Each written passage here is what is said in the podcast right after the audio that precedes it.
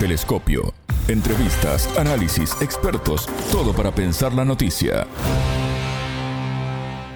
¿Podrá la CELAC convertirse en un actor de mayor peso global? La comunidad de estados latinoamericanos y caribeños intenta reforzar sus vínculos con Europa y la región.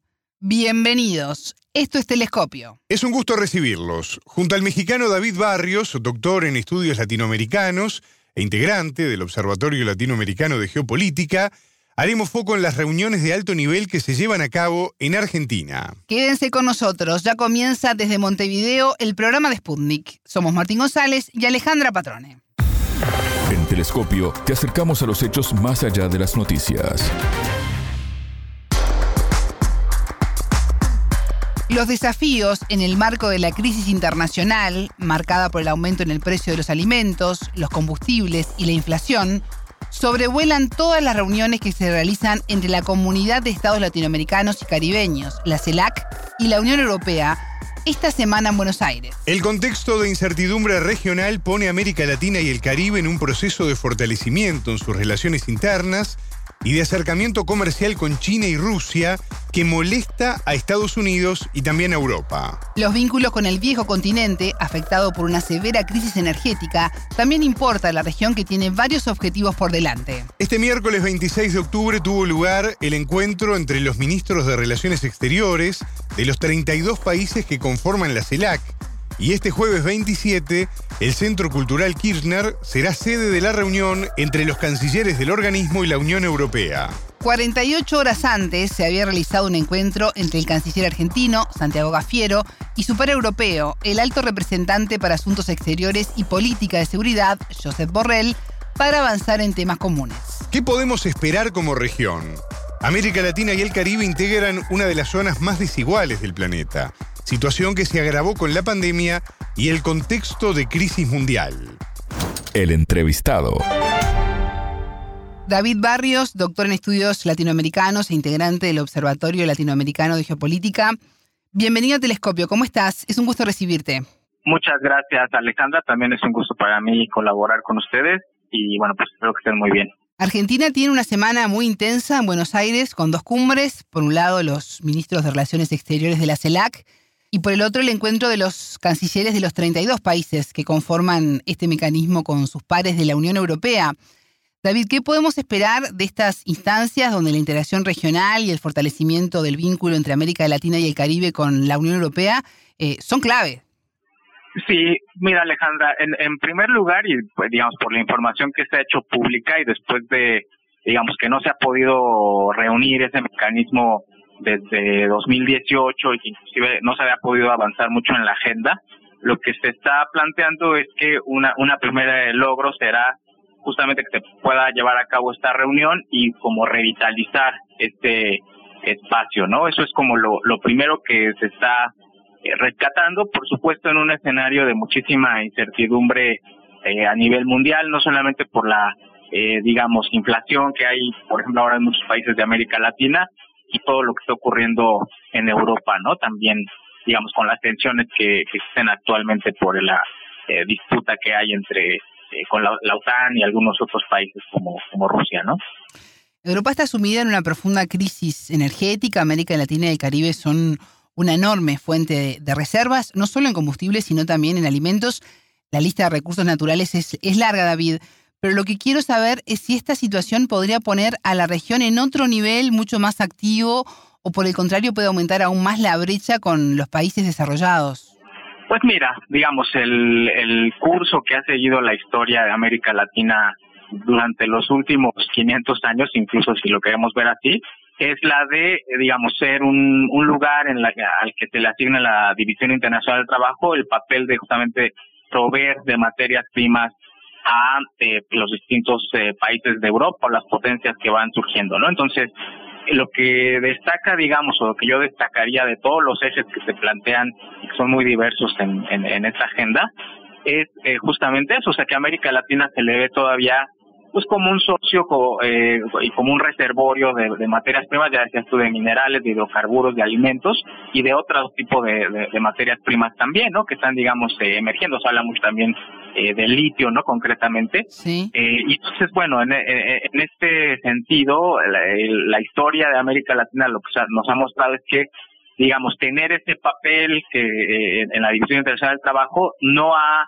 digamos, contribuido con el digamos, una calidad de vida de la población, con la creación incluso a veces de mecanismos de seguridad social para sus poblaciones y eh, por el contrario, incluso por algunos efectos socioambientales que tienen algunas actividades extractivas, o bueno, en realidad todas las actividades extractivas, pues más bien produce efectos eh, destructivos incluso sobre los entornos, ya no solo físicos o ambientales, sino también en la dimensión social humana, ¿no?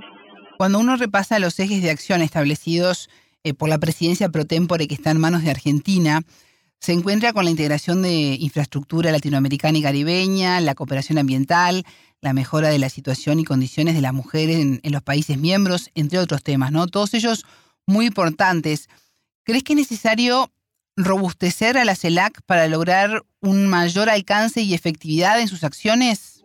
Mira, pues una posibilidad que permitiría un, mecanismo como este, una entidad como la CELAC, es, eh, digamos, eh, lograr mejores eh, condiciones de intercambio con los países de no solo de Europa, porque eso mismo que decíamos que es lo que está buscando Europa en este contexto actual respecto a América Latina, las materias primas, todos estos bienes naturales, pues es lo mismo que quiere Estados Unidos, es de alguna manera lo mismo que se puede intercambiar con otros países del, del mundo, ¿no? Entonces, digamos, sería importante que en ese horizonte, además de ponderar los efectos, por ejemplo, de, basar eh, la economía de nuestros países en la extracción de materias primas o su explotación, pues que se haga, digamos, en condiciones más justas, ¿no? que también, digamos, se contribuyan con mejorar las condiciones de vida y la calidad de vida de las poblaciones que habitan ahí. Ahora, eso es sumamente complejo porque, insisto, en toda actividad extractiva conlleva efectos socioambientales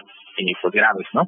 Entonces sí, eh, sí sería importante, digamos, pero con esa otra consideración de que también es preciso un replanteamiento de la manera como eh, América Latina y el Caribe se insertan ¿no? en esa división internacional del trabajo. ¿no? En el mes de septiembre, eh, hablando aquí en Telescopio con el expresidente colombiano Ernesto Samper sobre el fortalecimiento de la CELAC, él nos decía que necesitamos una nueva forma de multilateralismo y superar de alguna manera la etapa de tener relaciones de integración solo con países afines.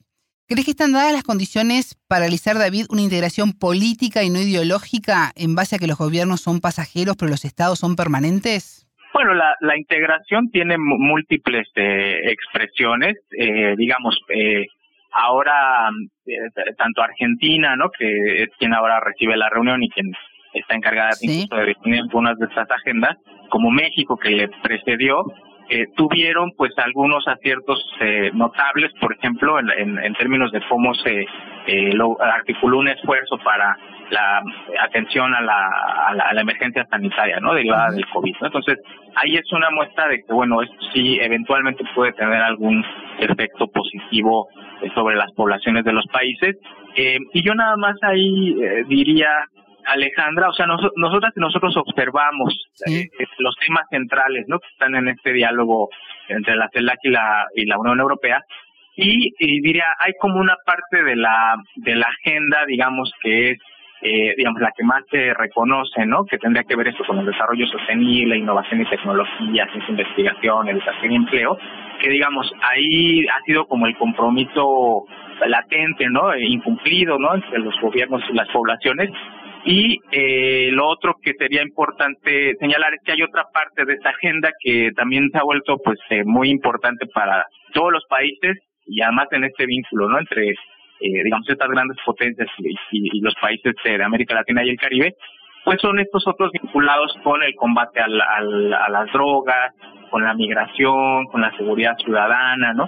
Y digamos, en ese ámbito, quizás no se va a hablar tanto de eso, no se va a dar tanta centralidad, pero también ahí hay un esfuerzo permanente de, de algunos países que, como los europeos, como Estados Unidos, como seguir redefiniendo este tipo de, de problemáticas en las cuales, bueno, también se le solicita a la región, pues que inhiba la migración, que combata el tráfico de estimulantes ilegales y demás. Y entonces, bueno, eso quizá va a correr un poco por, por otros lugares, ¿no? Que, digamos, es como mucho más constante ese esfuerzo que este otro que tiene que ver efectivamente con mejorar las condiciones de vida en general de, las poblaciones de América Latina y el Caribe.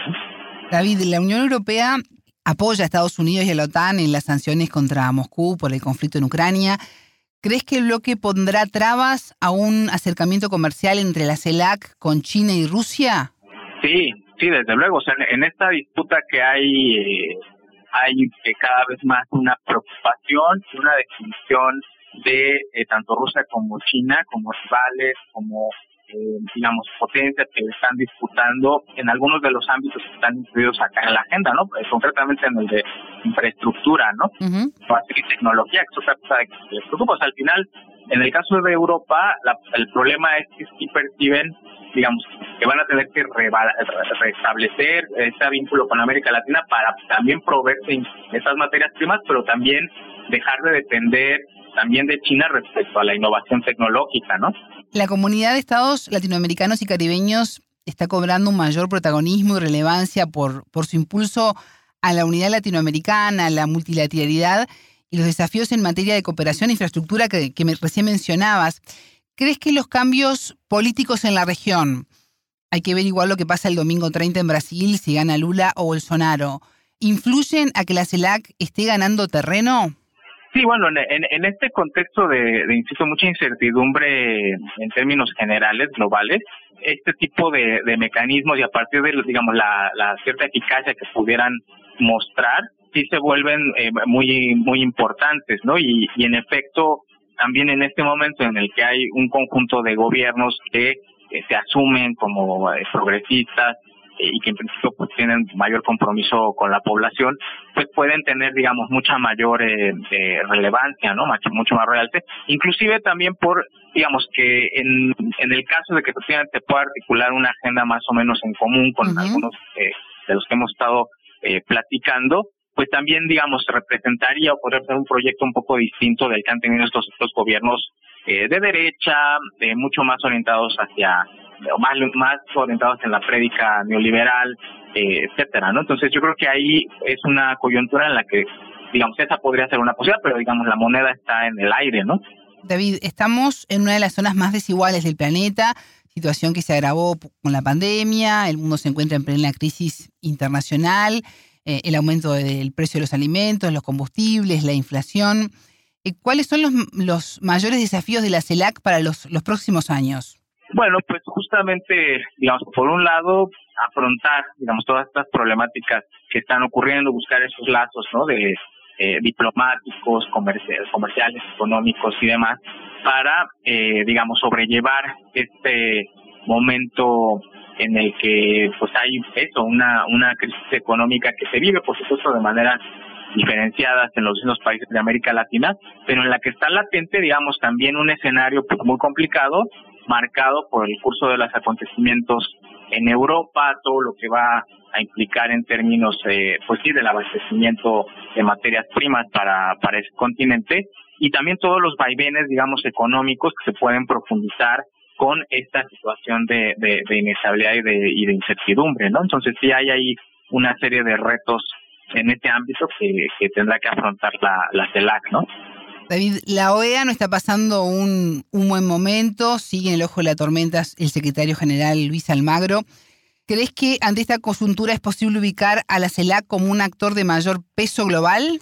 Sí, bueno, la, OEA está muy desacreditada, ¿no? Por, múltiples razones y muchos de estos mecanismos están desacreditados por diversas razones. Eh, lo que ocurrió con la Cumbre de las Américas, un programa distinto, ¿no? Está de intervención y todo, pero sí se percibe como un, cierto vacío, ¿no? Y, creo que ahí la CELAC puede ser, digamos, una, una buena manera de, buscar un espacio eh, con características muy específicas que pueda, digamos, impulsar una cierta agenda soberana, eh, igualitaria en términos de, vínculo con, las potencias de, Europa y, con Estados eh, Unidos, ¿no? David Barrios, doctor en estudios latinoamericanos e integrante del Observatorio Latinoamericano de Geopolítica. Muchas gracias por estos minutos con Telescopio. Gracias a ti, Alejandra. Más allá de los titulares, analizamos los temas candentes La CELAC fue creada en febrero de 2010 en el fulgor de los gobiernos progresistas latinoamericanos como una alternativa a la Organización de Estados Americanos, la OEA, creada en 1948. ¿Es posible trabajar de manera conjunta en la región en temas tan importantes como la generación de empleo, la política migratoria, el combate a la corrupción? En Telescopio consultamos al analista mexicano Aníbal Fernández, máster en estudios latinoamericanos por la UNAM. Momento de análisis. Creo que se puede trabajar de forma conjunta en estos temas. ¿no? Eh, los más urgentes son sin duda la política migratoria, pues es, es, un fenómeno que afecta ya a toda la región y se ha agravado por la crisis del capitalismo, incluso la crisis climática, en algunos casos como Centroamérica, por ejemplo, eh, se habla ya de, de migrantes eh, por el cambio climático y últimamente también por el tema de la pandemia que afectó mucho a la región. ¿no? Con aumentos de pobreza, con aumentos incluso del desempleo, ¿no? Entonces yo creo que una forma de dar oportunidades es justamente con la creación de empleo, lo que no es fácil si atendemos al hecho de que, como mencionaba, con la pandemia se perdieron millones de empleos y que la recuperación, si bien va avanzando a dos años de que inició la pandemia, eh, no se logra totalmente empleos bien pagados, ¿no? Entonces, eh, sí, sin duda serán uno de los aspectos que la CELAC debe reforzar en esta presidencia pro tempore y en adelante. El entrevistado se refirió además a los desafíos en infraestructura y el avance de China en la región.